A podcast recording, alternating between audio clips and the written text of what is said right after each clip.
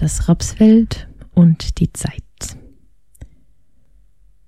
Der Turm ragt als Marterpfahl aus dem Wald, der Himmel steht wolkenlos, fahl, die Erde riecht nach Boden, nach Moder und nach Tod. Auf einem Hügel steht, an schmalem Weg, der durch Felder geht, eine Linde. In ihr hängt der Wind, und silberne Fäden blitzen zwischen den Ästen, in Kreuzen, tausendfach in Romben, in wirren Gespinsten, gesponnen geknöpft, in die Krone gehängt, erinnern an sie, die die traurigsten Weisen singt. Du sitzt unten, geborgen vom Bogen, der sich um dich schlägt, als Zelt, als Dach. Wie über der Welt das Firmament prangt über dir die Linde. Weiter oben aus dem Wald ragt der Turm als Marterpfahl und mahnt.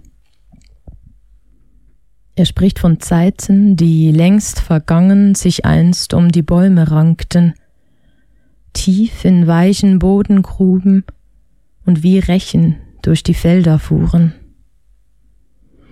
Dort fingen sie in ihren vielen spitzen, dünnen Fingern so manch Knochen, manch Gebein. Der Marterpfahl spricht von Weiten und vom Raum. Ihn zu durchschreiten war nur einer vorbestimmt, die die traurigsten Weisen singt. Der Marterpfahl spricht von den Toten, die mit heißen, nassen Rücken einst an seiner Brust aus Holz sich schmiegten, ungewollt, gewiss, doch Trost in seiner Ruhe fanden sich einst vor ihr wanden, die die traurigsten Weisen singt.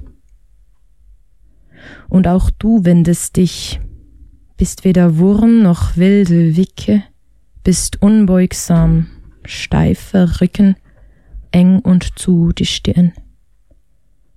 Du hast gelernt, das Leben ist ein Schachbrett, ist ein Schlachtfeld. Hast gelernt, der Sieg ist süß, doch bitter schmeckt alles davor und oft nicht einmal das.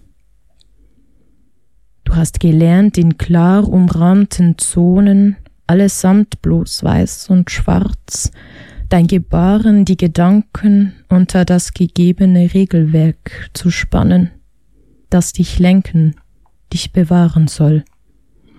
Also fragst du in den Wind, der in der Linde zwischen flimmernden Gespensten hängt wovor.